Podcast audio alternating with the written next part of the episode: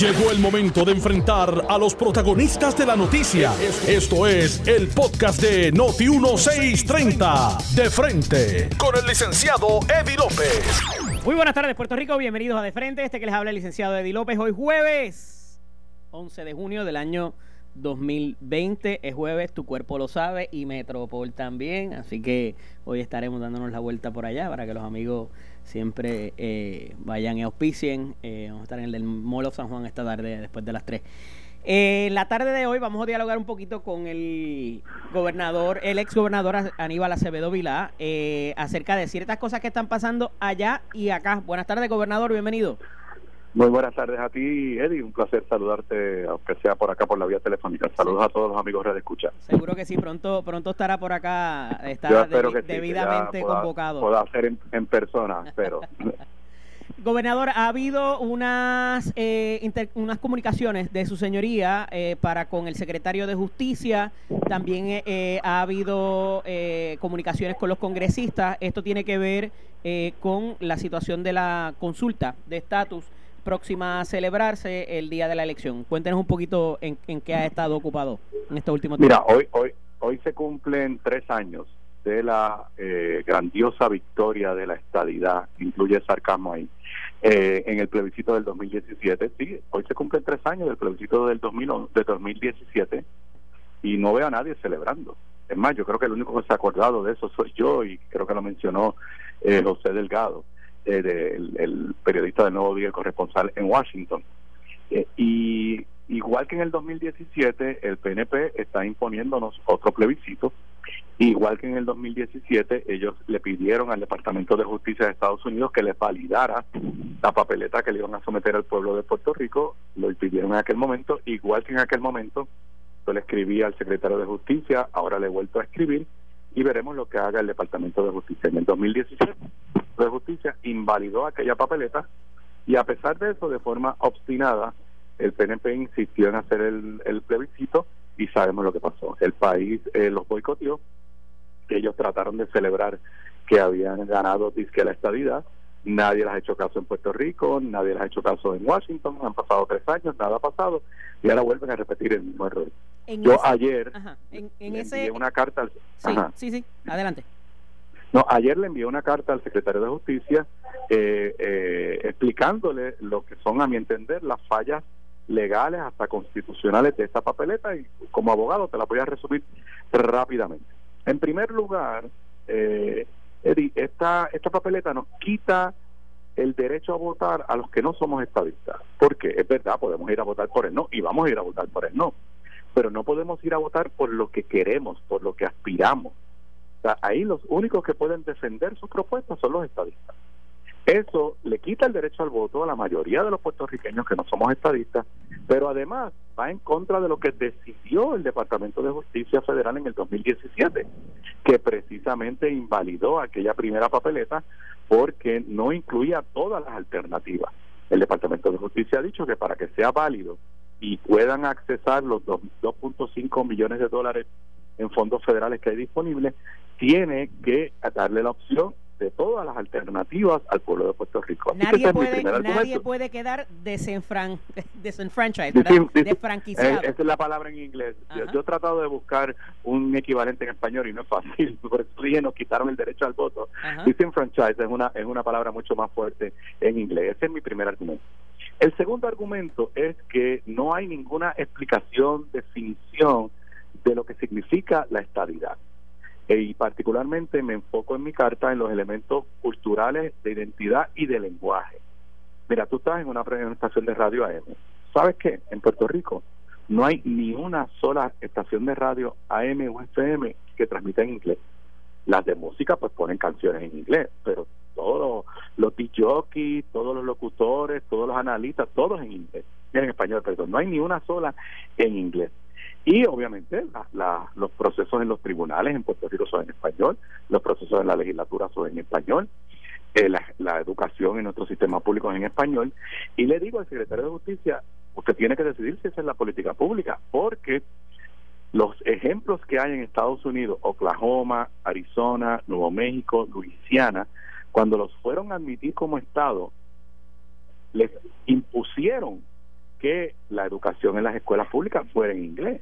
Les impusieron que los procesos legislativos y judiciales fueron en inglés y le digo, el hecho de que guardan silencio, de que le esconden eso al pueblo de Puerto Rico, no cumple con la política pública de los Estados Unidos. Y el tercero, que me parece quizás hasta en, en el punto constitucional es el más fuerte, eh, la papeleta y la ley del plebiscito dice que si gana la estadidad, comienza el proceso de transición hacia el territorio incorporado o la estadidad. Inclusive dice que ese proceso se tiene que terminar en un año. Yo le digo al secretario de Justicia, usted sabe muy bien que quien único puede empezar un proceso de admisión a la estadidad es el Congreso.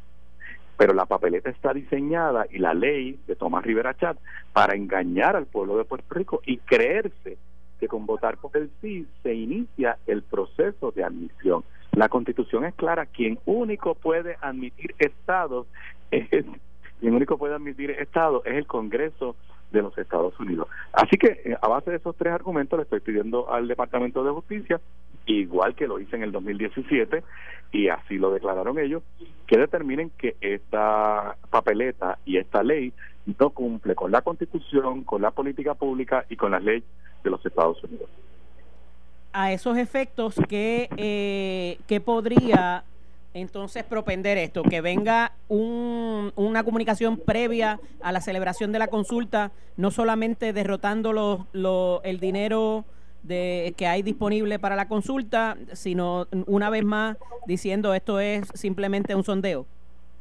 Pues mira, el, el, el PNP de verdad, en la propia ley dijeron que aunque no conteste el Departamento de Justicia, ellos van para adelante.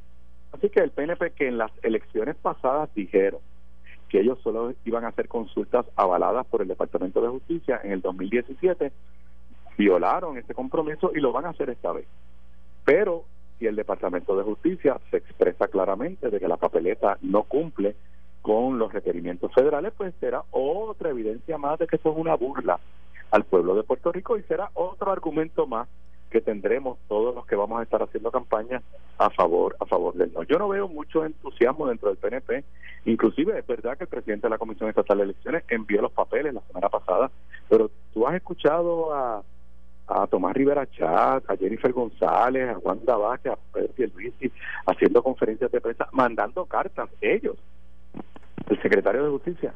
No, ellos saben que esto es un engaño de hecho, a mí me sorprendió, gobernador. no va a adelantar la causa de la estabilidad.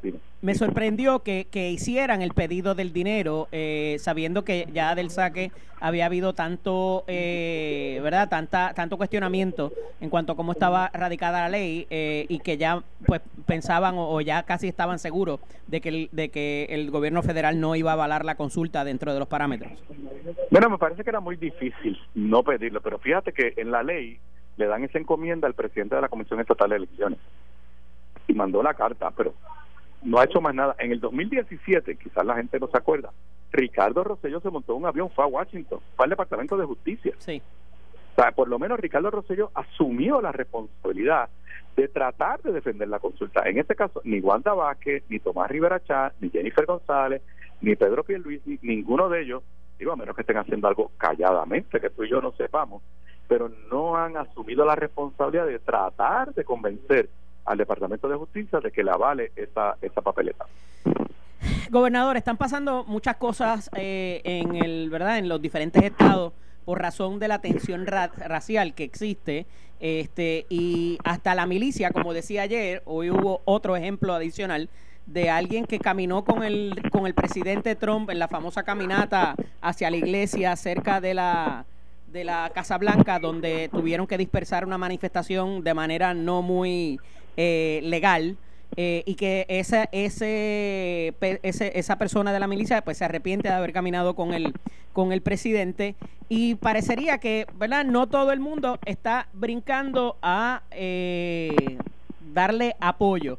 Le voy a poner este audio que ayer fue una reacción de este servidor para que me reaccione a su vez la comisionada residente Jennifer González reitera su endoso a Donald Trump. Son cosas incomprensibles. O sea, aun cuando sea así, pues mira, déjalo así calladito y si acaso pues haces una actividad o lo que sea, pero el anunciarlo me parece pues, de, verdad de loco. Porque es que después de todo lo que ha pasado, o sea, y una situación racial, después de la manera que el presidente se ha expresado inclusive sobre nosotros, y entonces, o sea, teniendo una situación tan, tan, tan difícil, y entonces, no, no, no, sí, sí, vamos a apoyarlo porque él lo está haciendo bien. O sea, de verdad que esas son las cosas que yo no entiendo. O sea, cuando la comisionada residente mejor ha lucido ha sido en estas últimas semanas y se mete en esta camisa de fuerza o de once vara a coger golpes necesariamente, porque es que eso no va a terminar bien, no ha terminado, el manejo ha sido fatal y entonces a esa es la figura que ella apoya. O sea, si esto fuera un planteamiento quizás a nivel nacional, pues mira, tendría más sentido, porque pues sí, el presidente ve que yo lo apoyo, pero venir a decir eso aquí, en Puerto Rico, para un periódico, o sea, de verdad que hay cosas que yo no las voy a entender jamás y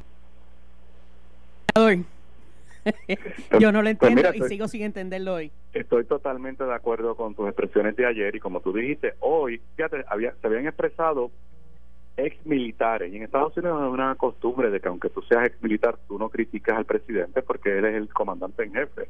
Claro. Y es una tradición muy y lleva y algunos dijeron no aguantamos más, pero lo de hoy, o sea, el jefe del chief of Ah, el, el, el, jefe comando a nivel de, eh, de, la Casa Blanca ha dicho, la verdad que yo cometí un error de dejarme retratar con el presidente. Eh, eh, esto es una noticia de grandes proporciones. Lo que estamos viendo es republicanos como él distanciándose del presidente, el, el, perdón, el senador de Utah, Mitt Romney, que fue ex candidato a presidente de los Estados Unidos, haciéndose de Romney, la senadora republicana de Alaska, Lisa Murkowski, porque lo que está haciendo Donald Trump no hay forma de apoyarlo. Yo quiero poner esto en, el contexto. Aquí hay dos temas que debemos entender. Número uno, todo el mundo tiene que rechazar el racismo, no importa dónde uno viva en el mundo. Y lo que pasó con George Floyd y las expresiones de Trump después, pues hay que rechazarlas pero también en el contexto nuestro puertorriqueño y en el contexto del movimiento estadista. Quizás ellos no se han dado cuenta, aquí en Puerto Rico tú y yo no somos una minoría, pero si tú y yo tomáramos la decisión de mudarnos a Estados Unidos, somos una minoría. Claro. Y nos discriminan. Entonces que la comisionada residente pasó de guardar silencio, que fue lo que hizo por dos semanas, a respaldar a Trump. En este contexto, pues yo no sé, como que no se da cuenta que el discrimen contra los negros afroamericanos en Estados Unidos es un reflejo del discrimen contra nosotros los puertorriqueños.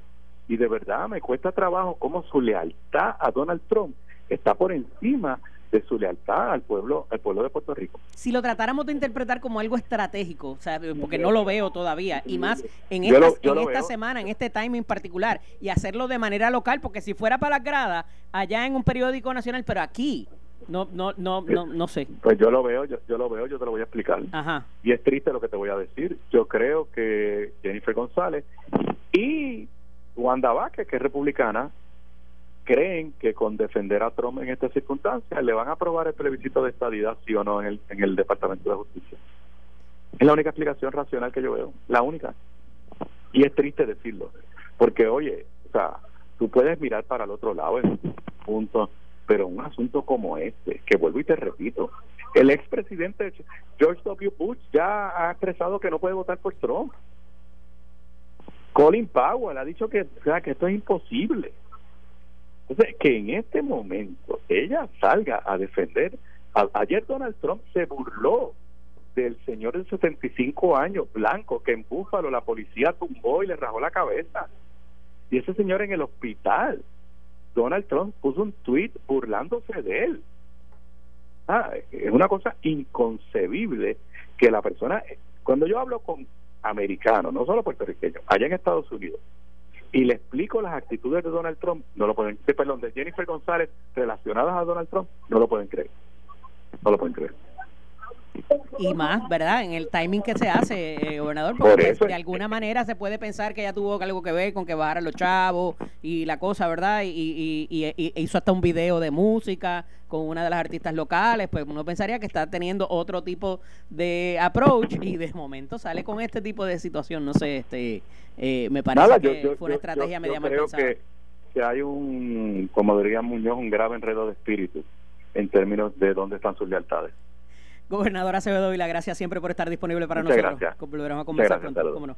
Era el exgobernador Aníbal Acevedo Vila. A aquellos que me escriben por las redes, siempre a la persona se le dirige, o sea, se le acerca o se le trata por el puesto más alto que haya obtenido, aunque ya no lo ostente, la manera aceptada de dirigirse a esa persona es bajo el título que ostentó en algún momento, el más alto que ostentó. En el caso del licenciado Acevedo Vilá, fue gobernador, fue comisionado residente, fue representante y por tanto la oficina más alta que ocupó fue la de gobernador y por eso siempre se le refiere como el gobernador, como así se le refiere a- al gobernador Ferré, al gobernador que en paz descanse, a Hernández Colón en paz descanse y a todos los demás, así también como al gobernador Alejandro García Padilla que está aquí por la mañana en Sin Miedo, es la manera acertada de dirigirse a esa persona, para aquellos que piensan que la política tiene algo que ver.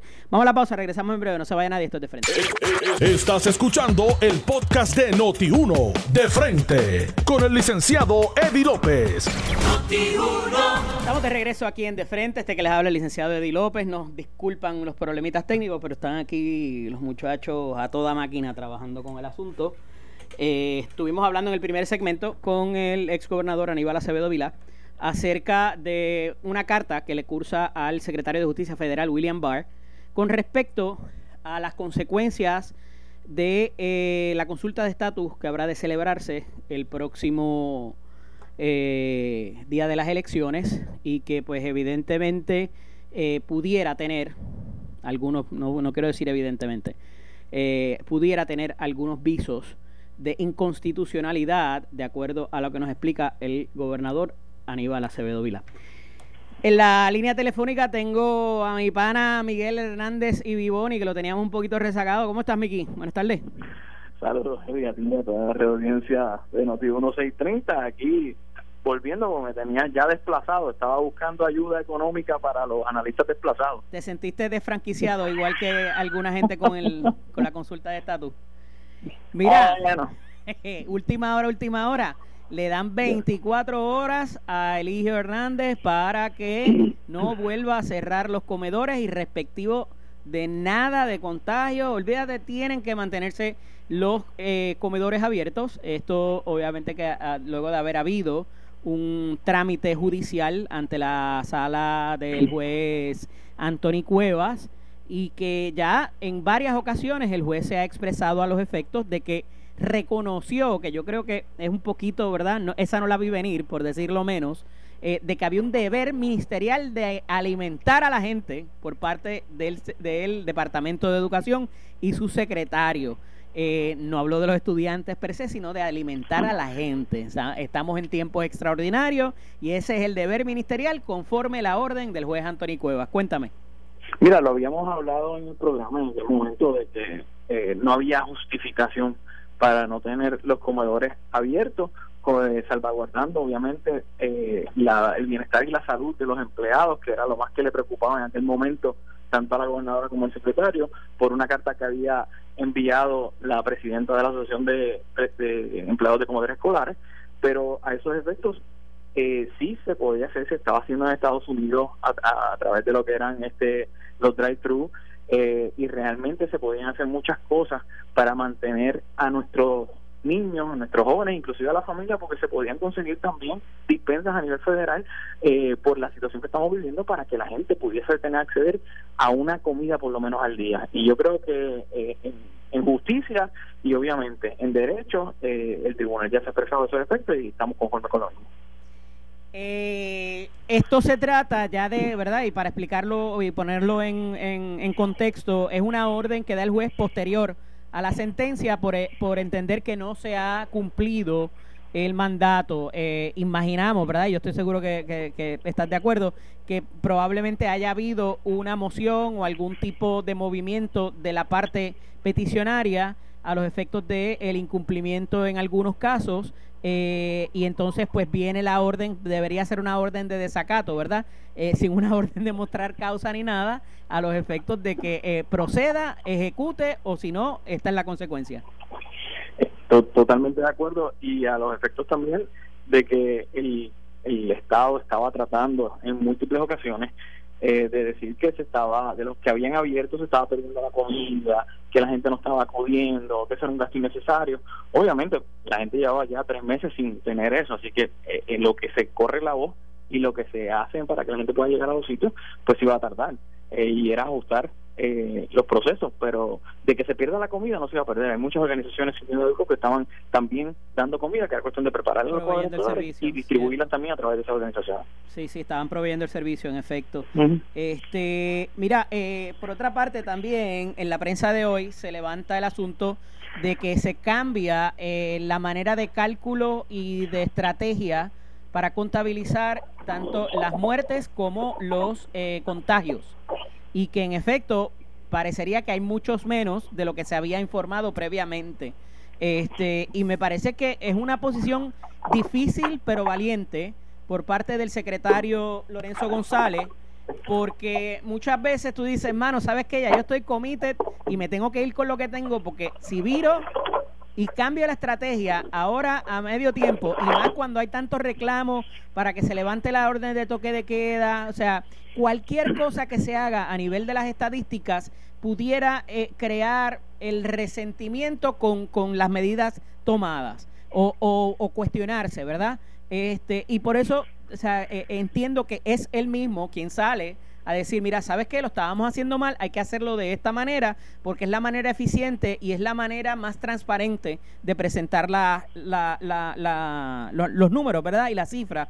Este, a esos efectos, pues tendría mucho que perder, poco que ganar, pero me parece que a, a diferencia de enviar a un funcionario de segunda categoría, además, el que el titular de la agencia tome esa decisión y de informarlo él de primera mano y dar la cara, eh, eh, me parece que le ha surgido inclusive, eh, con todo y que se han retractado de cómo lo estaban haciendo antes, le, le, ha, le ha propinado de alguna forma un sentido de, de confianza a la labor del secretario. ¿Cómo lo ves?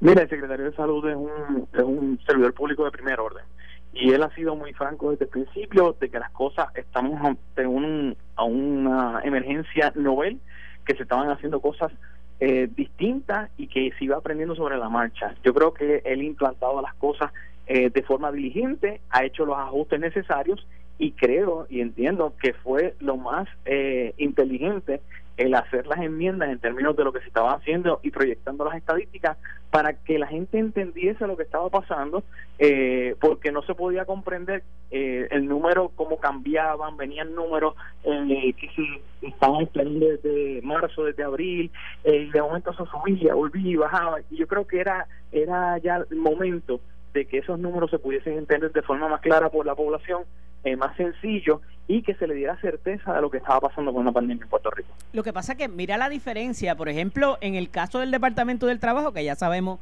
que la secretaria ya no está, ¿verdad? Eh, y que inclusive el entrante eh, secretario nominado, hay un cambio de estrategia, mínimamente, hay un cambio de metodología, trajo al licenciado Pared de allá de Hacienda para que lo ayudara y parecería que es lo que hay que hacer en estos momentos.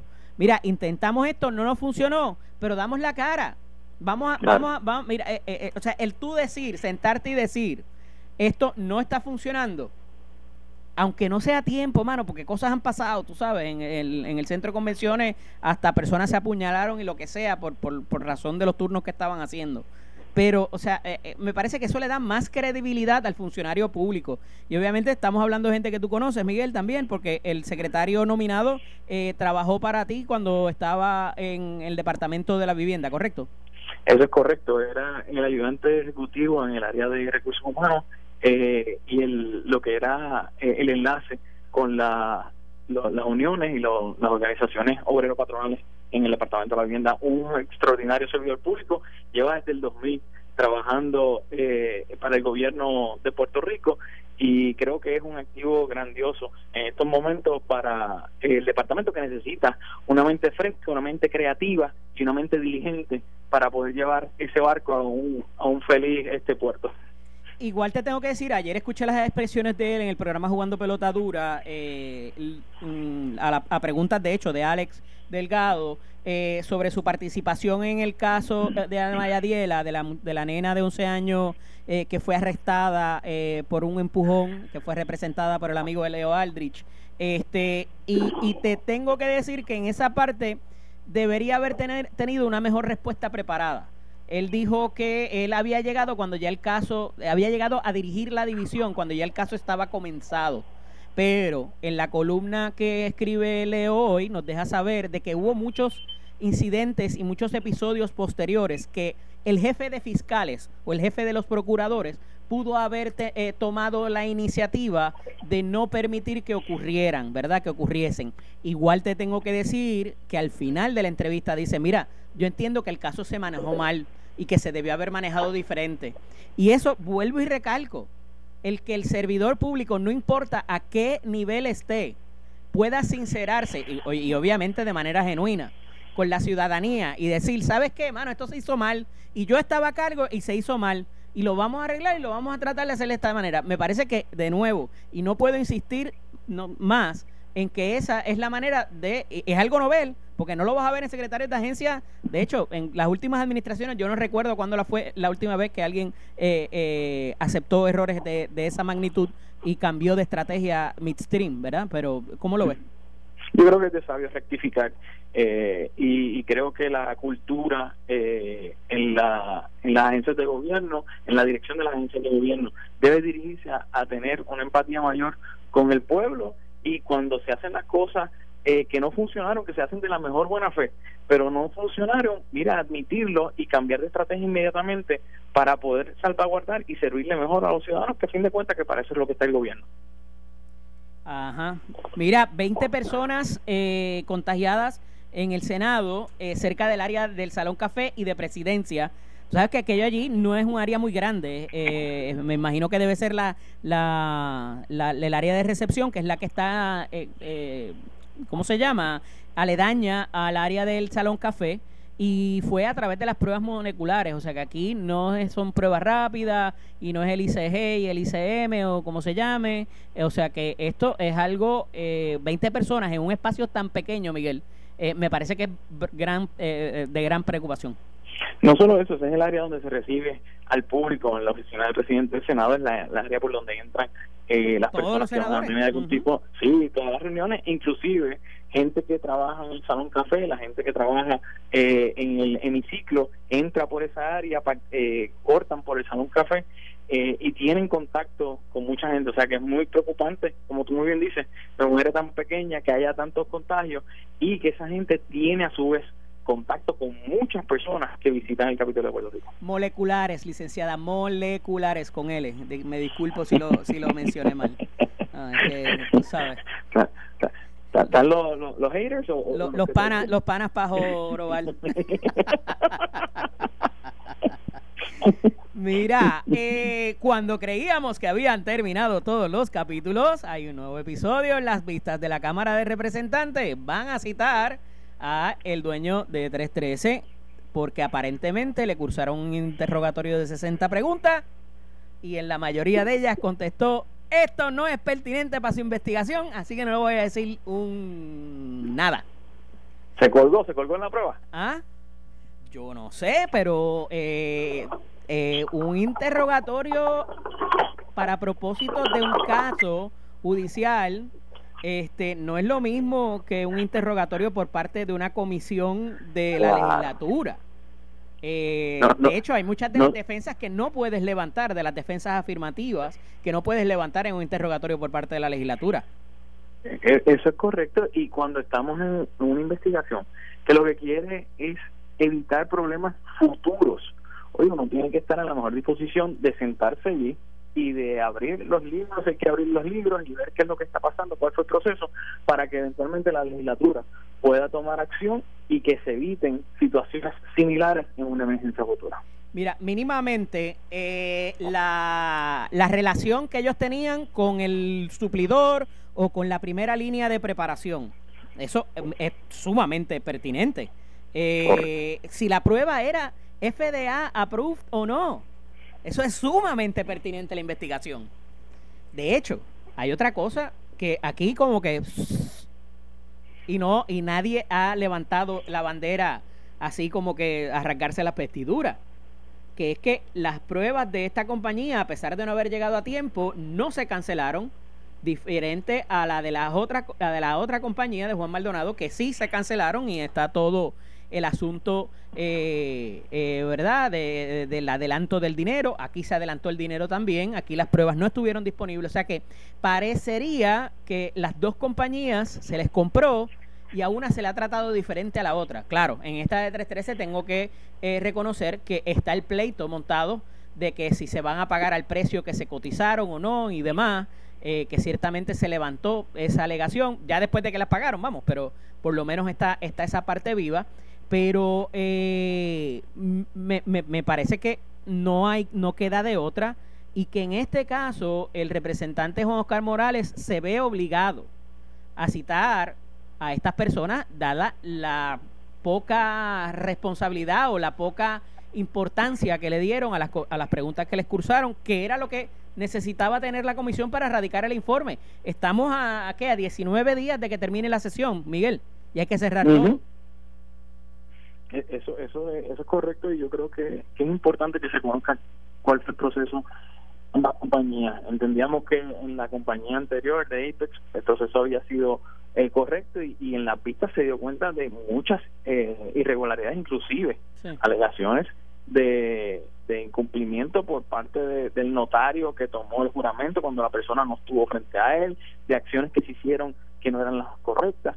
Eh, y se dieron a la luz pública en la vista. Yo creo que hay que ver también qué pasó eh, con esa contratación de, de 313, si fue correcto y si no hay nada que esconder, pues mira, se dice también, está a la diferencia de la otra, esto se hizo bien, pero yo creo que es justo que el pueblo esté ya en mejor eh, posición para saber qué realmente pasó con las compras fallidas y lo más importante que esto no vuelva a suceder en una emergencia futura. Definitivo, continúan habiendo, ¿verdad? la, la los cuestionamientos, porque fíjate que, que esta parte, Miguel, ya yo creo que quedó bastante adjudicado la responsabilidad o la falta de ella de, del componente eh, público. O sea, aquí entonces hay que ver qué movió ese componente público a ser negligente y evidentemente eso está en la parte privada, ¿verdad? Y a, y a, y a quien haya sido, quien haya tenido la responsabilidad o la, o la idea eh, de cotizar y de mover el asunto. Totalmente, totalmente de acuerdo en que, obviamente tenemos que ver y deslindar lo que fue la responsabilidad de, del proveedor, del licitador, de, del gobierno, el del gobierno, y cuál fue la responsabilidad de aquellos que tenían en sí eh, el vigilar, el ver que se hicieran conforme a la reglamentación, a la, a la ley de compra de emergencia en Puerto Rico eh, que se hicieran también de forma correcta. Eh, yo creo que ya, como te dije, lo más importante para que el pueblo sienta tranquilidad que en una emergencia futura las cosas se van a hacer de forma correcta, siempre salvaguardando los intereses del pueblo de Puerto Rico. Mira, me dicen que le van a cambiar el nombre a tu edificio. ¿Por qué? Se va a llamar edificio la misma ahora. Bueno, no, ya yo tengo esa dirección. Eh, ayer lo hablaba con diferentes personas, muchos de ellos amigos de los dos. Este, yo no veo esto que haya sido un error.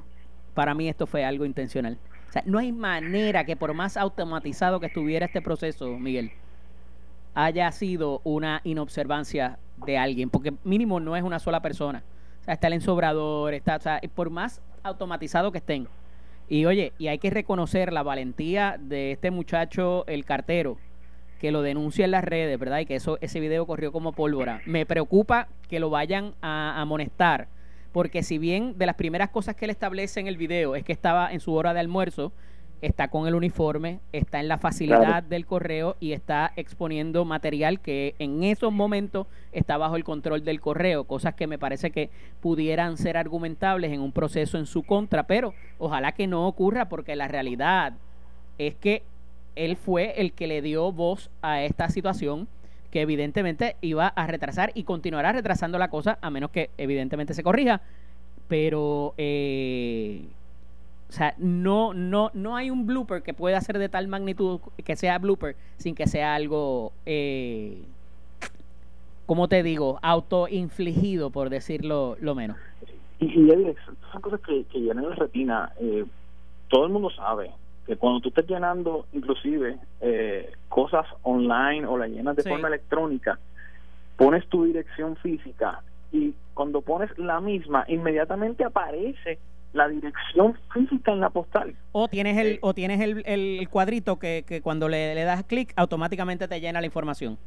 Correcto, correcto. O sea, que, que ni siquiera esa herramienta tecnológica esté eh, disponible en el departamento del yo trabajo. No me lo, yo no me lo creo, vuelvo y te repito. para mí esto fue intencional de alguien para hacer para hacer daño.